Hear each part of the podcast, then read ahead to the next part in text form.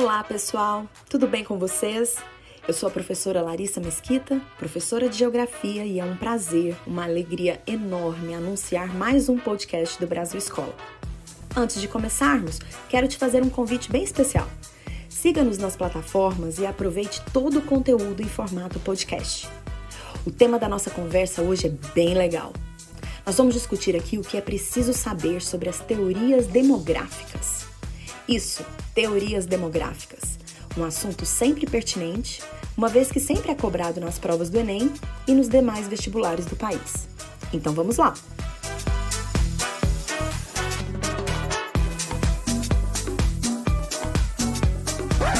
Um dos objetos do estudo mais importantes das ciências humanas é a demografia, o estudo sobre as populações. Além de importante, é fundamental. Afinal, conhecer a dinâmica populacional é primeiro passo para a compreensão sobre o mundo em que vivemos. A demografia é, por definição, uma ciência que investiga as populações humanas em aspectos como a natalidade, produção econômica, migração, distribuição étnica, entre outros aspectos, sob uma perspectiva quantitativa. A investigação sobre assuntos populacionais passa inevitavelmente pela questão do crescimento, de como a população mundial aumenta. E olha, os dados são impressionantes. Veja só, vamos a alguns números em relação ao crescimento da população mundial. No ano de 1800, a população mundial estimada estava na casa de 1 bilhão de indivíduos. 1 bilhão em 1800. Para você ter uma ideia, essa população atingiu 2 bilhões de, em número por volta ali entre 1920 e 1930. Ou seja, demorou 125 anos para que a população dobrasse, passasse de 1 bilhão para 2 bilhões de habitantes. Após 34 anos, em 1961, ela já chegava a 3 bilhões. Em 1974, 13 anos depois, a população mundial atingiu a casa de 4 bilhões de indivíduos. Mais 13 anos e em 1987 ela atingiu 5 bilhões. Em 1999, a população mundial chegou aos 6 bilhões. Hoje, nós temos um número que supera 7 bilhões e meio de pessoas no mundo. Não é realmente impressionante? Tenho certeza que você se impressiona toda vez que ouve falar desses dados, né? Quer dizer, se nós considerarmos apenas o século XX, nós podemos observar que em apenas 100 anos, basicamente, a população mundial saiu da casa de 2 bilhões e saltou para incríveis 6 bilhões de indivíduos. Já na segunda década do século XXI, a população mundial superou o número de 7 bilhões e meio de habitantes. Muita gente. Então, a ciência demográfica se preocupa em explicar esse crescimento e, a partir dos dados, poder compreender as causas e consequências dessa dinâmica. É exatamente aí que entra o nosso assunto de hoje as teorias demográficas.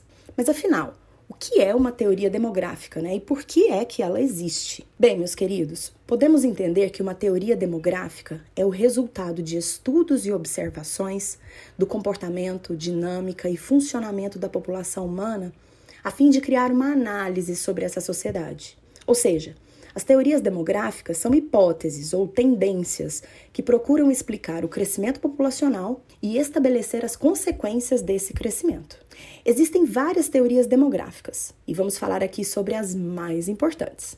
Começando com a mais antiga e talvez a mais conhecida delas, a teoria malthusiana. Certamente você já estudou ou pelo menos já ouviu falar sobre ela. A teoria populacional malthusiana é uma teoria desenvolvida por Thomas Robert Malthus que viveu entre 1766 e 1834. Ele era um clérigo anglicano britânico, iluminista, né, e além de um intelectual muito influente em sua época.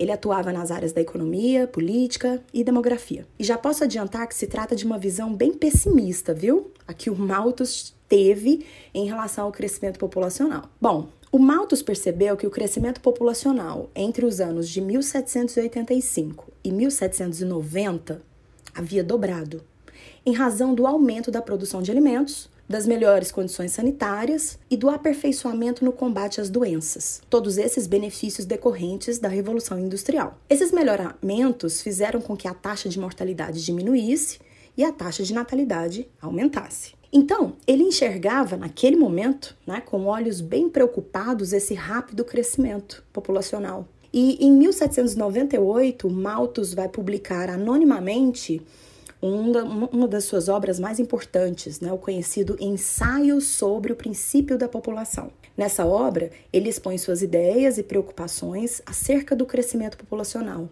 Ele alertava que a população crescia em progressão geométrica, enquanto a produção de alimentos crescia em progressão aritmética, ou seja, não iam bater, né? Então, ao longo do tempo, isso acarretaria uma drástica escassez de alimentos e, como consequência, a fome. Portanto, inevitavelmente, o crescimento populacional deveria ser controlado na visão do Malthus. Ele trabalhou com a ideia de praga biológica, inclusive. Né? Uma praga biológica ocorre quando a população de uma espécie tem alta taxa de natalidade e baixa taxa de mortalidade, de modo que o número de indivíduos cresce, pressionando os recursos naturais ao ponto de desequilibrar o meio ambiente. No caso da população humana, segundo Malthus, a peste, a fome, a guerra né, atuariam como dispositivos de controle da explosão demográfica.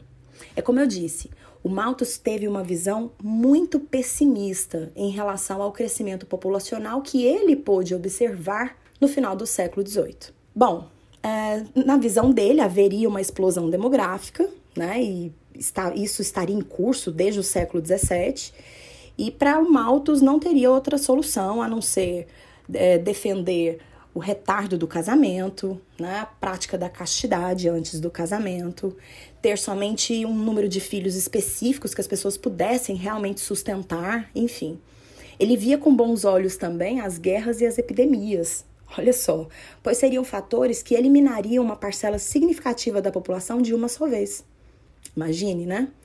Bom, as teorias de Malthus foram contrariadas do, no século XX, isso por conta do progresso técnico né, incorporado à produção agrícola, especialmente no pro processo que a gente conhece como Revolução Verde.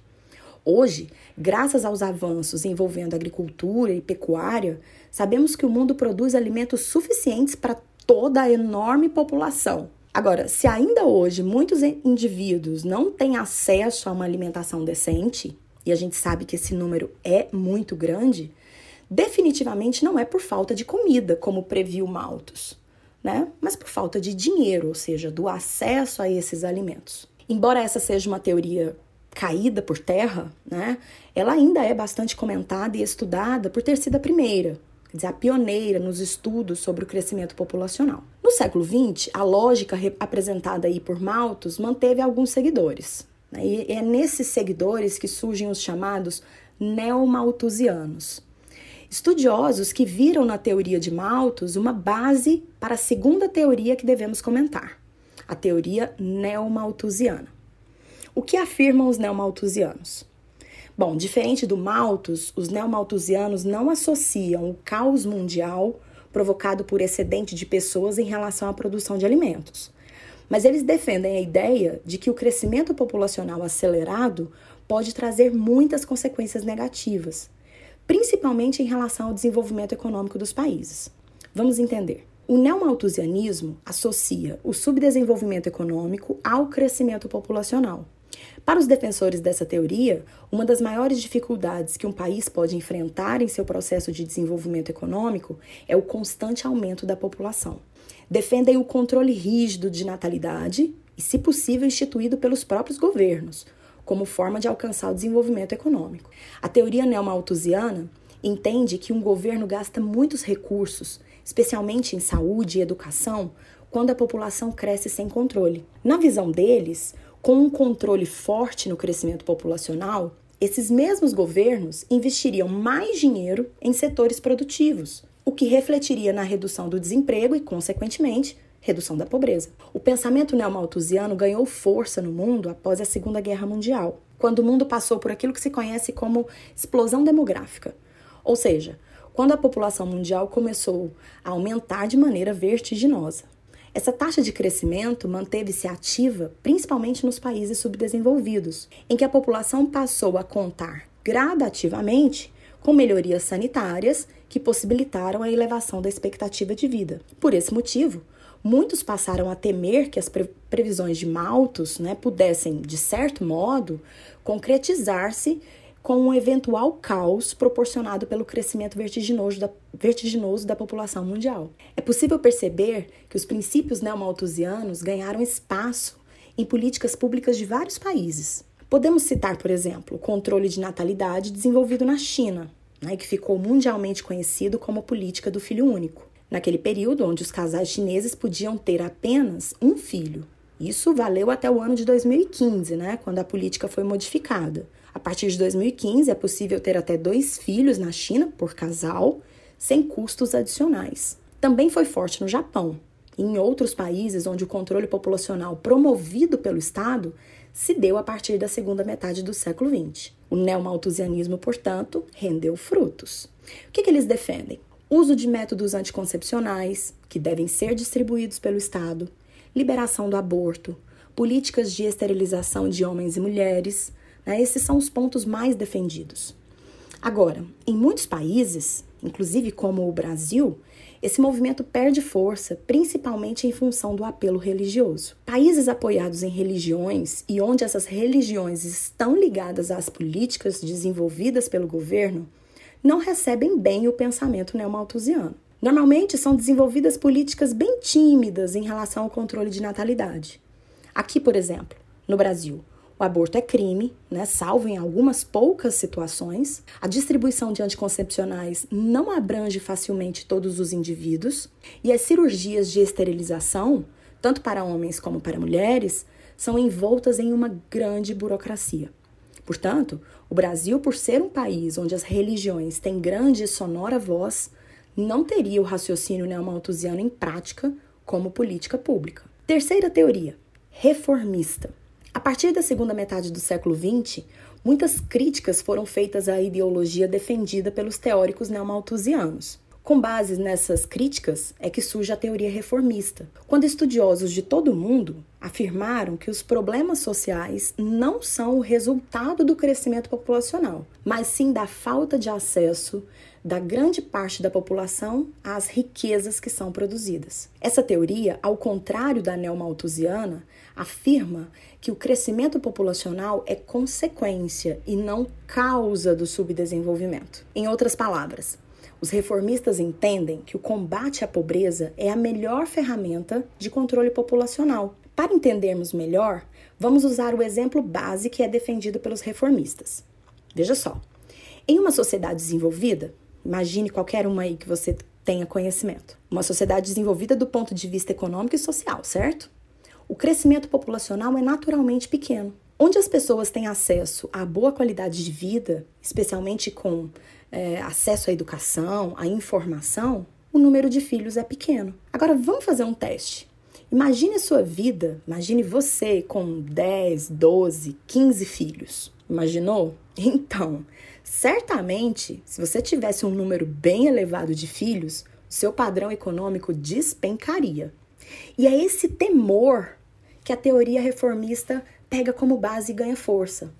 Para ela, o combate à pobreza seria necessário porque os indivíduos com boas condições financeiras fariam automaticamente um controle de natalidade. Já a população mais pobre, a população miserável, que não tem acesso à educação principalmente, não poderia promover esse controle de natalidade. Afinal, como exigir de uma pessoa que passa fome, por exemplo, o uso da pílula anticoncepcional. Portanto, não se esqueça, a teoria reformista, bastante defendida atualmente, entende que o combate à pobreza extrema é a melhor e mais eficaz política antinatalista. O crescimento populacional é resultado direto da pobreza extrema. E a partir do entendimento sobre a teoria reformista, é possível estabelecer também, surgida no início do século XX, o conceito é, de teoria da transição demográfica. Nesses estudos, uh, o crescimento populacional é visto diretamente ligado ao grau de desenvolvimento econômico de um país. De um modo geral, o crescimento populacional seria elevado em países não industrializados e o ritmo das taxas de natalidade e mortalidade apresentariam uma dinâmica específica a partir do crescimento econômico. Nesse caso, a população passaria por quatro estágios de crescimento, até atingir um período onde os índices de natalidade seriam mais baixos que os índices de mortalidade, resultando em uma população com grande número de idosos e poucos jovens. Alguns países, especialmente europeus, já apresentam esse quadro. E isso é bastante preocupante, uma vez que uma população com poucos jovens e muitos idosos gera desequilíbrio nas contas públicas. Vou explicar melhor. Poucos jovens representam pequena população ativa, ou seja, população disponível para o trabalho. E muitos idosos necessitam de grandes investimentos públicos em sistema de saúde e no setor previdenciário. No caso, especificamente, aposentadorias e pensões. Estar no mais alto estágio da transição demográfica é indicativo de boa qualidade de vida da população. Claro, as pessoas vivem muito tempo e as pessoas têm menos filhos mas também é um desgaste para a economia. Países que estão nessa situação recorrem às políticas de incentivo à natalidade, que normalmente não geram resultados satisfatórios, até porque as pessoas não se convencem a ter mais filhos ou ter filhos simplesmente porque por exemplo, a licença maternidade é estendida em alguns meses, né?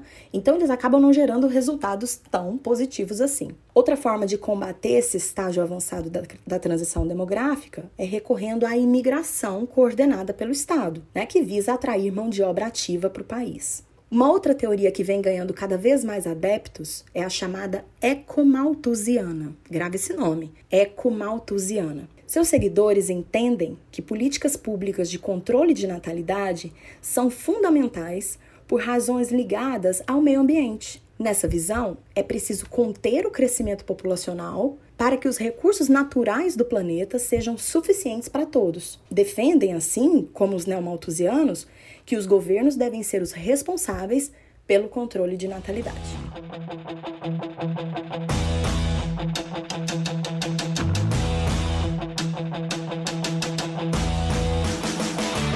Bom, pessoal, essas são as principais teorias demográficas.